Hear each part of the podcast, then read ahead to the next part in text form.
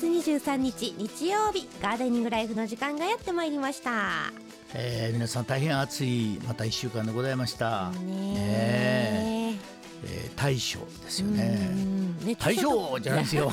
大将じゃないですよ。寿司屋。さんですねそれも。大きい暑いね。そう、大将ですね。もう桁がね毎年違いますからね気温の上がり具合が。そう、うん。地上部の温度がどんどん上がってるんですよね。なんか今年はあれですよね。スーパーエルリーニョが来るかもみたいなね。早口言葉で三回。スーパーエルニーニョ。ね、そうですよ気ね。候の変動ねね。激しいですが、まあそういうことを暑い時はね、この番組を聞いていただいて、うん。まあ涼しくもなり また暑くもなりますけど、はい。一時間お付き合いよろしくお願いいたします。はい、それではこの後1時間はガーデニングライフでゆっくりとお過ごしください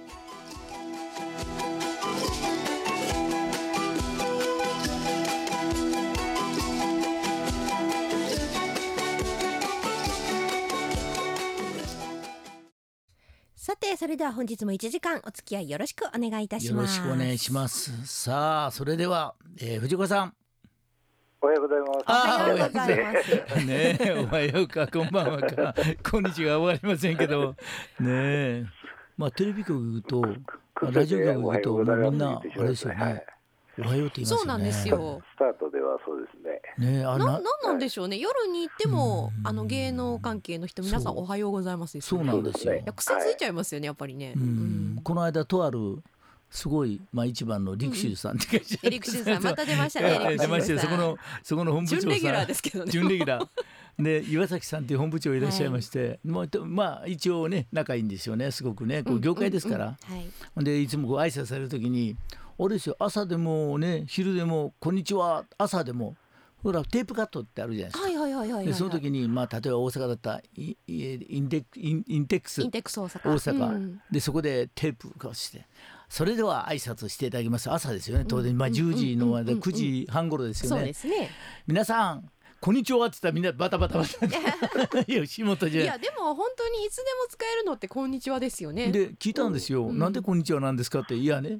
朝、えー帰ってくる方もいるからあー、なるほどね。人によってそれで違うから私は統一してもういつでもこんにちはにしてるっていやでも本当にあの昼だからこんにちはじゃなくて、うん人と会う時はこんにちはですからあ間違ってないですよねそうですね「本当 Hello にね。how are you?」とか言って、藤岡さん大将ですね。そうですね。はい。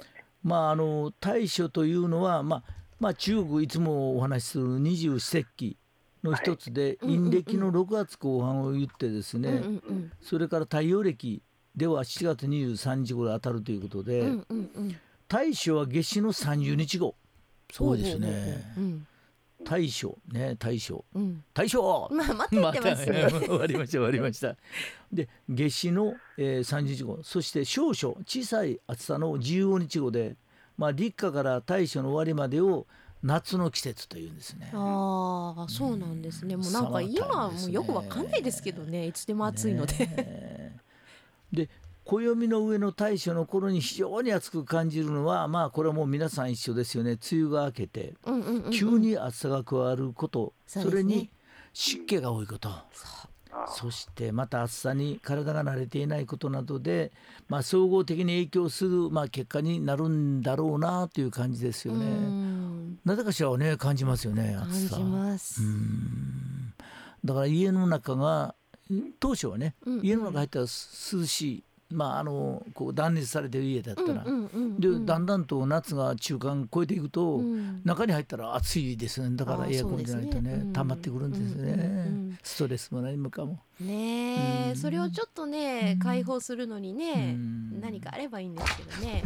そうですよね、うん。びっくりしましたよね。う ん今ちょっとねドアが。ドアが開いたんですよね、うん。風が吹きましてね、藤岡さんのね、そうですか、はい。そうですか、うん。はいはいはいはい。うん。そうですね、うん。この一発目の曲をですね、はい。急変しようということで。うん。でお願いしたんです藤岡さん。はい。一曲目何だと思いますか？そんなわかります これ何のクイズですか？急に。いやいやなんとなくね。神様がね急に頭から降りてきて頭に降りてきて、うん。この曲をっていうね。これはあの勝手な私の思いですからはい。ああの今お聞きになっている皆さん方はねどう思われるか分かりませんけどいい曲だと思いますんで、はい。お届けしたいと思います。はい、本日一曲目にお送りしますのは加山雄三さんで海その愛。お送りしましたのは海その愛でした。はい、えー海をね海は偉大で癒してもくれるし、ねうん。時々荒れるし、いやーそう本当にね人の心みたいなんですよね。うんね、癒してもくれるし。そうですよね。恵子ちゃんはあれでしょ、海のもうここから見たら向こうですからね。そうですね。淡路島で生まれ育った、はい。もう毎日海を見てたのでもうなんかない生活は慣れましたけど、うん。やっぱり恋しいですよね。夏になると。あそうですか。うん。恋しいってどんなイメあのねージですか？一番はもう匂いですね海の。おお砂浜の匂い、あるある、うん、それうちの家内も島根県の浜田なんで、なんかわかりますうよ、ん、海の香りってもそううそうそう。わかります？そう独特なんですよ、うんやっぱり、うん。その海水浴場とうん。また違違う。ううん。防波堤の匂いもまた違うんですよ、それを嗅ぎに行きたくなるんですよいやわかります。めちゃくちゃわかります。あ海の香りがするってそういうことね、うんうんそう。藤川さんはいかがですか？海。はい。はい。やっぱり今のね香りっていうのはやっぱり、体に染みついてると言いますかね、はい。特に山なんか香り豊かですしね。はい、うん。藤岡さんはなんか山と緑のイメージですね。ああそうです。ああでも生まれは明石だもんですから。そうかそうか。はい。やっぱりその海のね瀬戸内のなんて言いますか。瀬戸内のはい。うん。あ明石のタコ、明石のね明石焼き美味しいですよね。タコしか言ってないです。さっき。タコ以外ないんですか？いやでもすごいですよね、うん。明石ってタコ有名ですよ有名ねですよ。あそうですね、うん。いいだこですね。はい。いいだこね。そううんあの甘辛く煮たのが美味しいですまた。話がもうねたこ焼きね。うん本当にね明石、うん。走ってたたこ焼きの名店があるんですよ。うん。思わず食べたら癖になりますよね、うん。ね明石海ね。いいですよ。幸うね、ん。さあそれではですね、はい。はい。えー今日の花言葉をお願いしたいと思います。参りましょう。今日は7月23日です。今日生まれたあなたは、うんバラに当たります。なぜかちょっと時期が違いますが。バラ、うん。あバラですか。バラですね。はい。まあ今おっしゃったようにそのバラは開花時期が4月半ばから5月頭ぐらいともう一つはあれですよね。この秋ですよね。ね。秋ですね、はい。はい。うん。これまた後で藤岡さんにお聞きしたいと思います、はい。はい。このバラはですねえー一つ大きいのはイギリスの王室の紋章っていうんですか、うん。うん、チュードルローズ。王位継承をめぐって昔なんかバラ戦争があったということへでえでまあ両家結ばれて赤いバラと白いバラを組み合わせた紋章となったこのバラがイギリスの国歌となったということで、うん。いろいろあるんですね。そう。ですね。うーん。ねえ。あの徳川さんの場合は葵の御紋で至る所に葵が入ってますよね。ああそうですねやっぱり歴史ってそういうふうにしてその中にこうね組み組みうん。組み込まれながらはい。ふと歴史を尋ねるといろんなうん。ことが分かりますけども。でもそこに花があるんですよね必ずね歴史のね、中に。やっぱ家紋とか紋章はあ植物が多いですよね。あとまあ昆虫であったりとかです。確かに確かに。自然のそういうものにシンシンボル性といいますか、ううんうん託すというのがね昔から大昔からあるわけですね、うんうんうん。はいね。このまあ前にも一回お話ししたことあるかもしれないですけどそのローマ人はその一輪のバラを天井に吊るしてでその下で話したその下でした話は一切秘密にするという約束を守ったので「バラの下で」という言葉が「秘密に」という意味になって今に残ってるらしくて。へえでうちの会社はですね昔ね仲間で作った時は「絶対秘密!」って言ったらあっという間に流れるそうなんですよね大体ここだけの話とね絶対秘密は信用ならないですからねトップシークレットって言って連絡するんですよ。で今はですね、うん絶対ねこのね会社としてこれ大事な話なんだから絶対言ったらあかんよって言ったらみんなから帰ってくるのはいつも喋るの社長でしょ確かに。確かに。蛇口みたいですからね。ちょっとひねったら出ちゃいますから出ねる出る出る出る。ねそういうバラでございます。はい、バラのことはねちょっとこの後、うん。また藤岡さんにも詳しくお話をはいお伺いします,、お願いします。では花言葉参りましょう、はい。花言葉は温かい心温かい心だそうです。今日生まれたあなた、えー、砂漠と呼ばれるこの大都会の中での生活毎日戦争のように緊張した日々を送ってる方たくさんいらっしゃるんじゃないでしょうか、はい。えーそんな中で、うん今日生まれたあなたの温かい心っていうのが周りの人をすごく救っているようです。まあその上あなたは合理的そういう面が発揮されたらもう言うことなしです。えーもともと優しく周りのことを考えられるあなた誰にでも好かれているんですがただ結婚相手というのは騙されやすいようです。慎重に選びましょうということです。じゃじゃダメじゃないですか。そう優しすぎてね。ねえ、うん。もうね結婚は一度踏み込んだらよほど我慢するか。うん。もうさっさと別れるかどっちかでしょうねそうですきっとね。ううんんさあそれでははい。そんな日に生まれた著今名人の方、ご紹介いたしましょう、うん。えーまずはハリー・ポッターで主役を演ハリーを演じられております、はいはいはい。俳優ダニエル・ラドクリフさん。1989年お生まれでございます。もう、うんハリーは33歳なんですね。はい、えーそして女優の浅岡由紀次さん1935年お生まれです。そして石原真紀子さん。これ昔女優の北原美恵さんですね。石原裕次郎さんの奥様です。1933年お生まれでございます。なるほど、うんえー、1836年山岡鉄舟さんというねうん。有名な方いらっしゃいましてね勝海舟とかねなんか3人よって幕末の三舟と言われたね3つの船って言われたね方いらっしゃるみたいですけどね、うん。えーそれからですね和歌山しご出身で1909年に、えー飯沢忠さんというね、うん作家さんですね。作家さんね、私あんまり存じがないですね、うん。うんそれからこの辺からよくわかりますね。私どもでもね。うん。えーあすごいですね。何がですいろんな今。何が1933年。いや僕自分で。すいません藤岡さん。なんかこう名鑑を見ながらねうなっておりますそう。今。そうなんですよ。1930年。石原真紀子さんってあ石原真紀子？え？旧姓北原美恵。北原美恵さんってすごいべっぴんさんってすごい方だったんですよ、映画俳優で、もうであれ？北原でも石原？え待ってよ。石原石原石原石原。あ石原裕次郎さんの奥さん、うん。ですよね。そうそうそう。すごい方ですよね僕はあの。ーね本当にね。うん。ん。そして、えー、1935年、えー、浅岡幸二さん。うん。そして1938年ミッキー・カーチカーチスさん。うん。そしてですね1940年に、えーミュージシャンで、えーロス・インディオスさんの、えー、田無さんいやこれなんでこんなことを挙げたかというとこの間たまたまあるところで食事に行ったら海南でね、サインがあってですねロス・インディオス、へー。こんなとこ来たんですよ。いやなんか和歌山で公演があってあのあれがあってステージが、その前の打ち合わせで飯食いに行くのにたまたま言われて、それでなんかこうサインを。あそうなんです別ねれた人にあなたっていうその歌ですよね。なんかいいですね。いいですよ。何でもね。1942年は松方弘樹さんですねう。んそして1947年佐々木勉さんですね。うん。そしてそしてまあそんなとこですかね。まあたくさんいらっしゃいますけど、今日はその中で今日はもう石原真紀子さんおあ誕生日なので旦那の裕次郎さんの歌をまあもう後にも先にもこういうすごい方はね、うんなかなかねもう出てこないですよね。うんうんうんあの石原慎太郎さんのはい。ご兄弟で、ううん。んで男前ですよね。西部警察がすごい見てました私。あそうですか、うん。あの若い時。うんうん。本当にすごい男前と男前でね、うんうん。うんすごいね。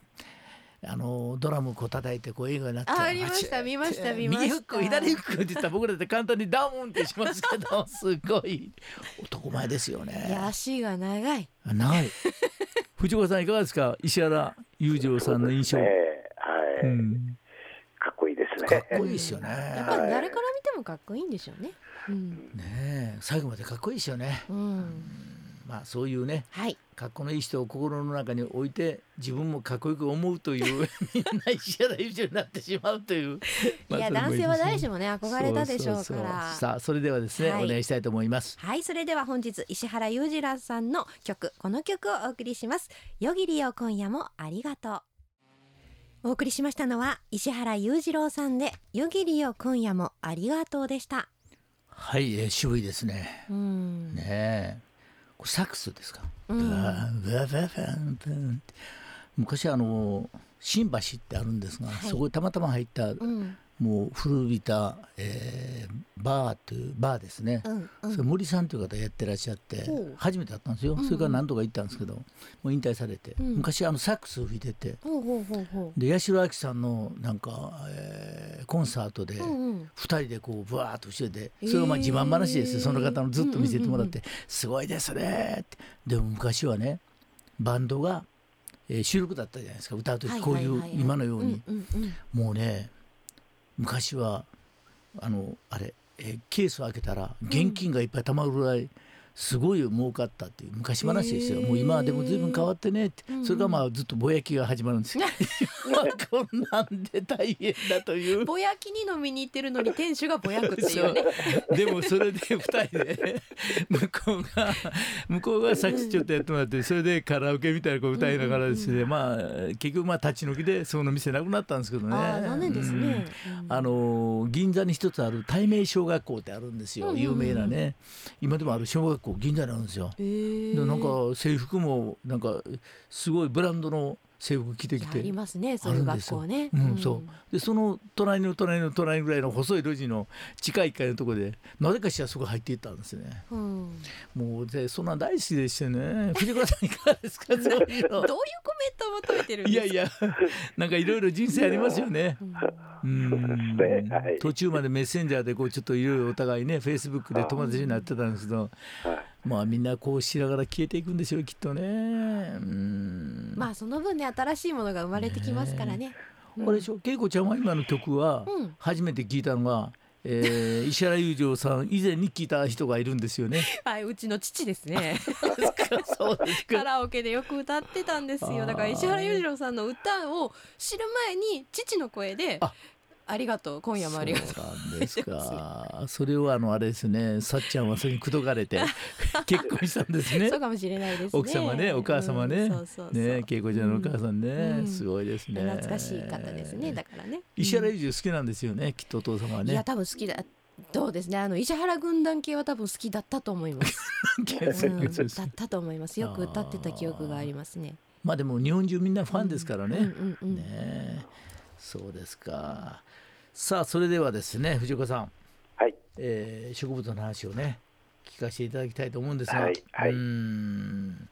まああの今日はあとバラのあの話ございますんであれですけど、あはい。うん、今時のちょうど咲いてる花とかまあい。ろいろございますけどね、どんなんでしょうね。い。や、まあ、バラも比較的ね、うん。えー最後のバラといいますか、最後のバラね。はい、春、初夏にまでずっと咲きますのでね、うんはいはい。結構咲いてますよね、今も。うん。はい、萩とかはまだですかね。萩の山の中でねこうね、はい、萩っぽいやつね。はい、うん、あの山の中歩くといろんなその植物にちょっと時期ずらしてとかいろいろと出会うこと多いですよね。あそうですね、うん、はい。だから藤岡さん最近山山の中っていうよりもこう山林とかあ山道とかいろんなとこ歩かれて、はい。ちょっと印象的なようなものってございますか、えーとちょうど今ですね、まあ、あの半夏生いう言葉もあるんですけれども、あのまた旅とかですね。はい、半夏生自体がちょうど葉っぱが半分白くなるんですね、はい、うんうんうんうんはい、それがよりなんて鮮やかと言いますか、はいはい。真っ白になりますので、うん。ちょうど、えー葉っぱ葉っぱがそうなってますから全体としてですねうん。こう白白い花が咲いているように遠くから見たら見ええー、ますよね。綺麗でしょうね。はい。それがやっぱりこの季節ならではの何と言いますか景色と言いますか、はい、うんうんうん。だと思いますね。なはい。るほど。また旅ってあのまた旅ですか？また旅ですね。あの猫がそうそうそうそう。ね、そう、はいまた旅。はい白い花なんですか？でも花はね、そうですね。ね、すごい。はいあのー宮山また旅という、まあ、ちょっと北の方の北海道とかですね、はい東北の方行きましたら、はい。標高の高いと言いますか、北の方行きますと、ちょっとその白にですね、うんピンクが入るんですね。なるほど。はい、桃桃色と言いますか、ピンク色が入りますね。これ宮びあ宮山っていうのは深い山っていうことですよあね。新山と書きますね。うんはい。そう新山。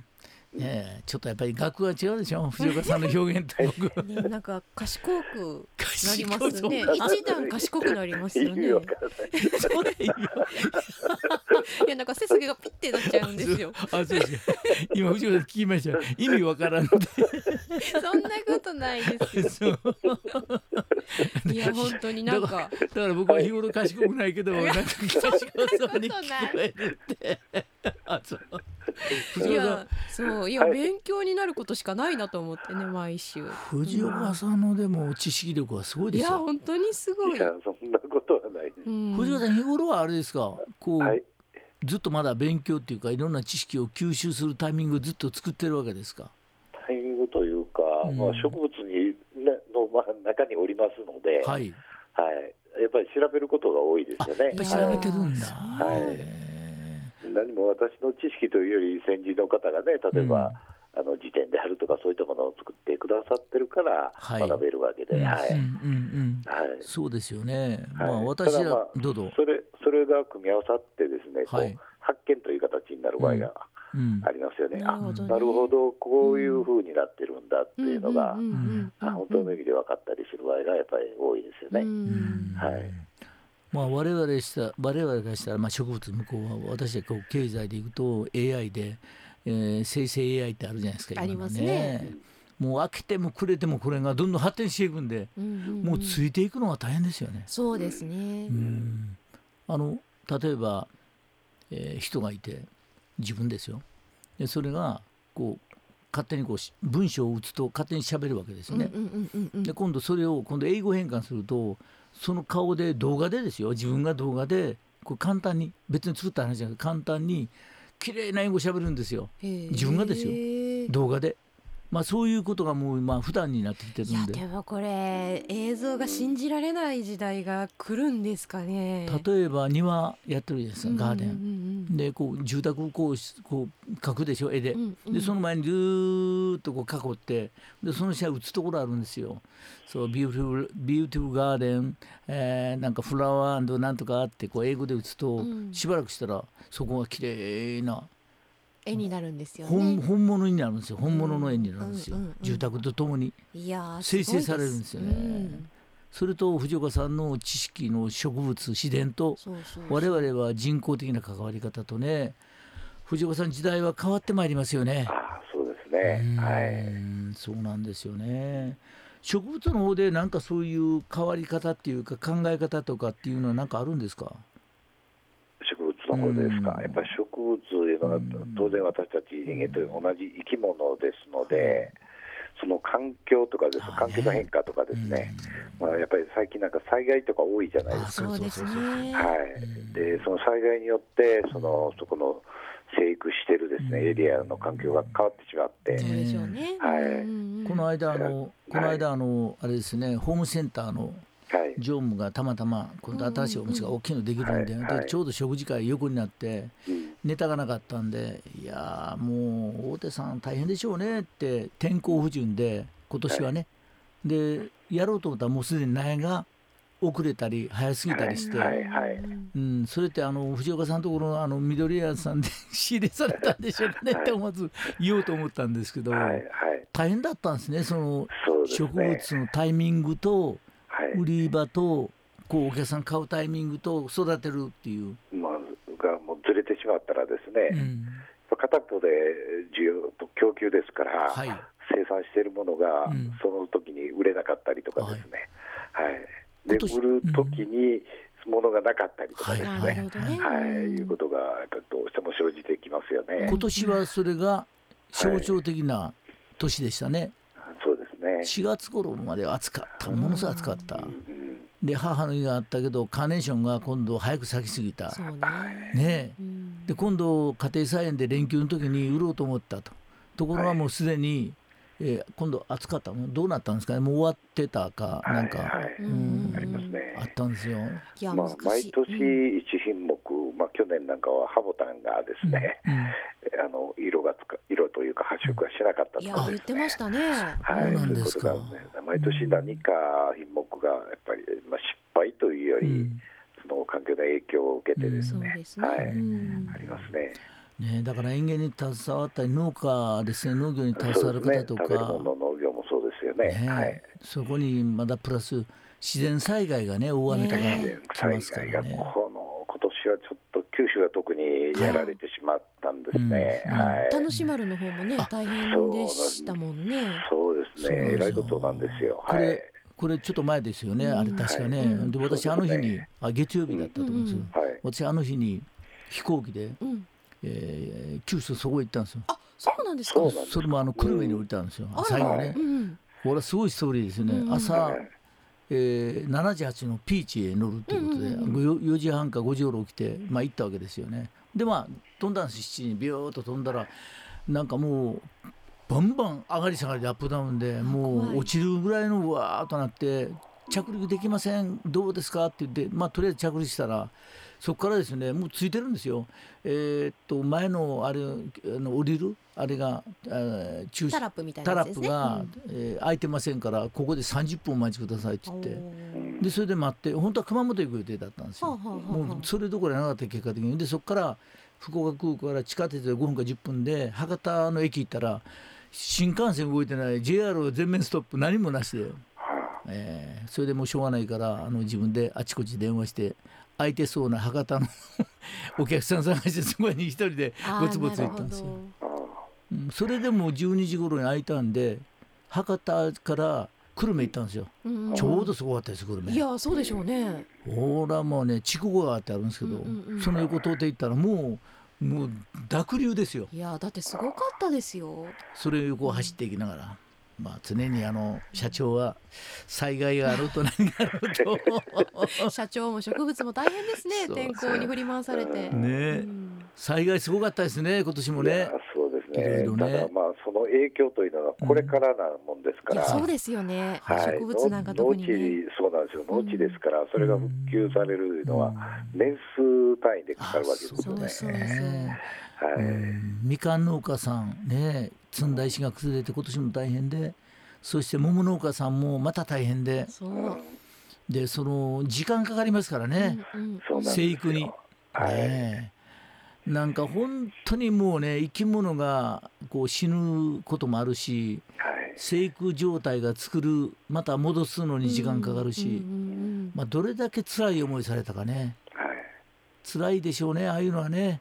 そうですもうね。がっかりですよね。結構楽しまるあたりもですね、もう植木屋さん辞めてしまうというところが何件か出てくるだろうというふうに、はい、言われてます心ね。配してたんですよ。そうなんですよ。そうなんですよ、はいでその日に福岡園者さん行くって楽しまで予定組んでたんですけど、うんはい行くどころかもうそんな場合じゃなかったですねそうでしょうね状毎日況じゃないでしょうね。うんはい。まあいろいろね人生いろいろですよね。本当にね島倉千代子の人生いろいろかけようと思うぐらいでそんなんかけたら怒られますからね。それよりも次の曲参りましょうかね。はい、えー続いて。次は何ですかね？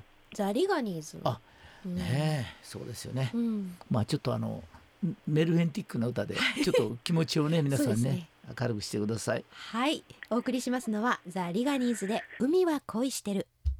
はい、えー懐かしい、えー曲でございます、うん。えーご存知の方いらっしゃるかどうかねうんなのんびりした頃ですよねう。うんんね海も恋してるんかな 今の歌とえらい違いですよねなんかのんびりとね。ね、うん藤原さんのんびりいいですよね、そうですね。えーこういうね、はい。はい。もうやっぱり日頃の日頃の暮らしはゆったりと暮らしたいですよねう。ん。そうですね。まあ毎日が無理でもせめてね週末ぐらいは。うんうん最近豊かさが少し分かってきたのはやっぱり時間を豊かに日頃暮らし、うん。仕事はやっぱり生産性を高くしてできるだけ時間をうまく使うという、うん。うん、だから普段の暮らしが豊かにしようと思う気持ちをふここで切り替えとかないと、うんうんうん。会社のスピード仕事でのスピードを家に持って帰ってそのままいるとちょっとしんどいですね。そうですね。その時はガーデニングですから。はい。ね。さあそれでは、はい。続いて「ハウトシリーズのコーナー参りましょうこのコーナーでは一つ大きなテーマを決めて藤岡先生にいろいろとお話をお伺いしてまいります、はい。それでは高岡さん今週のテーマは？そうですね、えー今日、えーっと花言葉入りましたけどね、うん。えーバラですね。このバラの、えー病害虫対策というかはいすごく病気になりやすいので、まあ、その辺をですね今年のまあえー年末また来年に向けて、えーどういうふうにうまくいったらこの秋にまた花がうまく咲くか咲くか、まあ、どういうふうにしていけばいいか、藤岡さんにお教えいただきたいと思います。はい。はい、それではですね病害虫の考え方ですねまずはねはい。これよくいろんな病害虫かかりますけどはい。うん、えーバラの場合、一番多いのが、あのー黒点病というものなんですね。あ。黒黒星、はい、はい。黒星病とかとも言いますけれども、うん。とうどんこ病ですね。うんはい。うん。まあ他にもベト病とか、あー枝枯れがしたりという枝枯れ病ですね。なんかがありますけれども、特にやっぱり黒星病とこの時期ですね。はい。どうしても葉っぱに黒い点々がだんだん広がってきてですね、葉っぱがこう黄色くなってしまって、はい。はい。もう落ちてしまうと。いうことがもう頻繁に起こるんですね。うんはい。時間あればそれを紡いでやってはい。でそれを、えーと菌ですから広がらないようにどっかに取り込んで、まあ、捨てるっていうか、違うとこ持っていかないとそのまま広がっちゃいますよね。はいうんこれはだから、よく勘違いされるのは、こう土にですね菌が残るんですね。はい。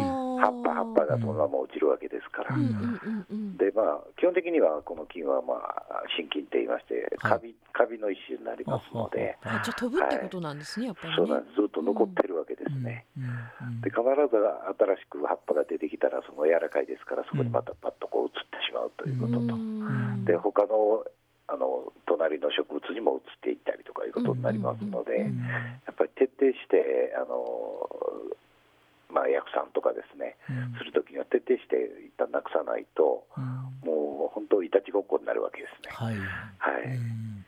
確かにあのおっしゃる通りこう苗とかいろんなものを植えた時に、はい、えー土から跳ねた水が苗に当たると一発でこの苗がいかれてしまうので、そうですね、これあの土との関係をうまくまずやってあげないといけないですよね。そうですね、うん。バラの場合はもう特にがありますそうね。ですね。はい、うん。そして、えーそれをこう殺菌するっていうかはい、駆除するのにもあのやっぱり嫌がります。オーガニックでやりたいなっていう方多いじゃないですか。はいはい。バラを本的には、うん。はい、あのー一旦もう出てしまっているものを、はい。そのオーガニックでうんなんとかしようというのはなかなか難しいもんですから、はいどうしても、まあ、市販の薬酸によってですね、うん。一旦そこから駆除しないとですね、はい。あの病気にせよ、虫にせよですね、うん。えーあスタートが切れないんですね。はい。うん。だから、えー、と一番は例えばあの葉っぱが出てきました。はい、で緑がわーっとしたらアブラムシがまずつきますよねこれね。そうですね、この虫の方ですね。虫ですよね、はい。はい。でこれはどうしたらいいですかまずは？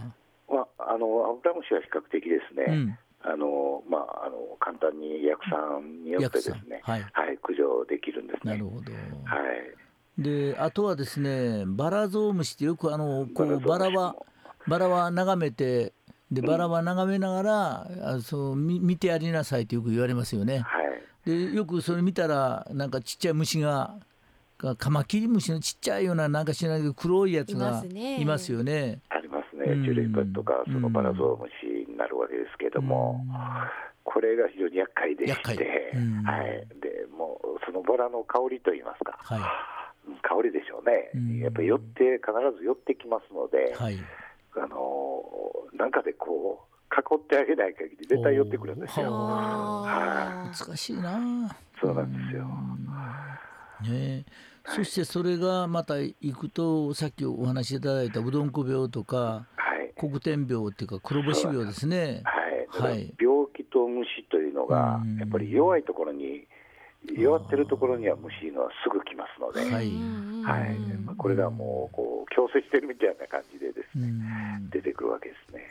で藤岡さんあのはい。思いついたんですけど、この北の方で例えば札幌とか、い、わゆるドイツと同じような緯度、はい、でヨーロッパなんかでもイギリスとかバラ綺麗ですよね。はい、でまあ、一つはそのそういうのに強いバラを、まあ、植えればいいんですが、まあ、そうはいかないので、はい。通常やっぱりあの北の方がその虫の発生とか少ないんですか、雨の関係とか、日本の場合、どうしてもどうぞ、バラバラによってくるものに関しましては、当然、温度の問題がありますね、はい、はい、はははそう温度と湿度ですね。温、度と湿度ね、はい。ちょっとだから助言ね、難しいですね。どうしてもその品種にもよるんですけれども、はい。あの北の方うん。ちょっと比較的その、あんまり高温に高温多湿にならないところ、うん。ちょうど今がですね、まあ、梅雨の後その高温多湿になるんですね。はい、うん。はい。うん、多湿になりますと、それがずっとこもった状態になりますので、うん。一気にそこで病気にしても虫にしても増殖されるわけですから、はい。うん。それがまあ北の方に行きましたら、うんあの少ないわけですよね。なるほど。はい。うん。でこれあの風通しバラはやっぱり一番大事な風通しとは光い。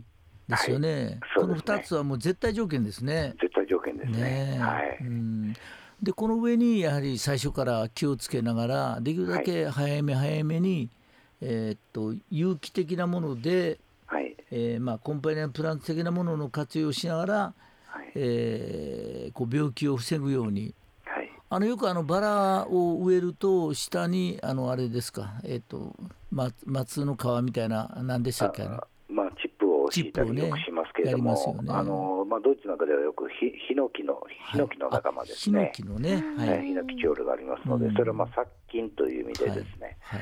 まあ、あの防虫の部分もあるんですけれども、はい、の葉っぱをですね、うん。生のままこう敷き詰めたりとかですね、はい、そういうこともありますね。ね、あの前にもお話ししましたけど日本のヒノキの森杉ヒノキの森には虫が来ないから鳥が来ないという、はい。うん、そういう問題が今発生してますよね。そうです。特にヒノキの方ですね。うん、杉よりもヒノキの方が、ね。その効果高いですかえら、ねえ。昔からあのヒノキの殺虫性はよくね言われて、はい。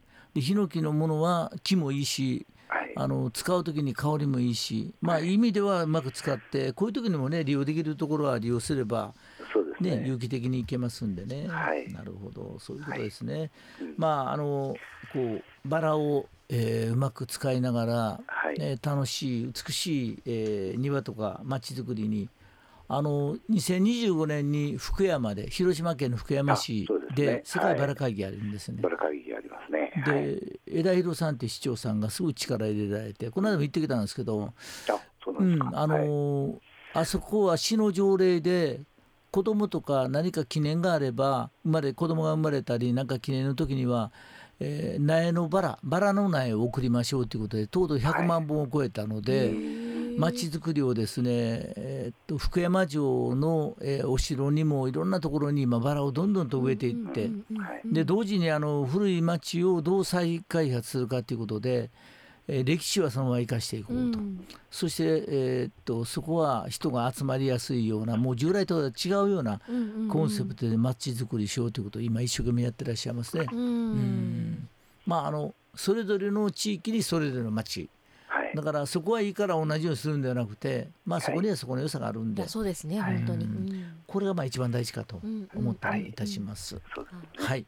どうもありがとうございました。ありがとうございました。はい。今日のハウトゥーシリーズはバラの害虫対策について藤岡さんにお話をお伺いいたしました。はい、はい。えーもうね時間になってあとねもう10分でね、えー終わりでございます。うん。はい。ね藤岡さんいいお話ねありがとうございました。はい、すみません、ありがとうございます。これからそのバラをねはい、秋に咲かそうと思うと。はい。えー、と簡単な剪定とかタイミングとかどうしたらいいんでしょ一夏は。旦あのはい。三節以上ですね、ちょっと戻した方がいいですね。切り戻しって言いますけれども、うんはい。夏剪定ですね。う、えっと芽が出ますか？今切ったらまた。もまあす。そうですか、そうですか、はい。なんか寂しいんですけど家内はバンバン切るんですよ、はい。うちと一緒私もバンバン切りまあす。そうですか。はい。男性は切れなくてなかなかねなんか残そうとか、うんうん。大事にしようとかやっぱりなんか経営者なんで、今のを大事にしようっていうなんか余裕をも持ってね。そうそうそうそうね。なんかね名残惜しい男はね、うん。そういうのがあるかもしれませんね。うん、じゃあ皆さん方もぜひともあのバラを、えー強いバラもあるし、えートゲの少ないバラもあるし、えートゲのあるものはまたあるようにうまく仕立てていただいて、うんはい。えー花を楽しんでもらうというのはねなんか心のゆとりとかね、えー出ますよね隣近所とのね、こう喜んでいただいてそう会話にもなりますしねね。うんということでございます。さあそれではですね最後の曲でございます。えー今日は曲が若干少なかったんですね。そうおしゃべりにねそう重きを置いちゃいまして雨が雨が空から降れば島唄ね。うん。島唄でも行きましょうかじゃあね。行きましょうかんはい行けますか。あ、ありがとうございます。はいそれでは本日最後の曲をお送りいたしますザ・ブームで島唄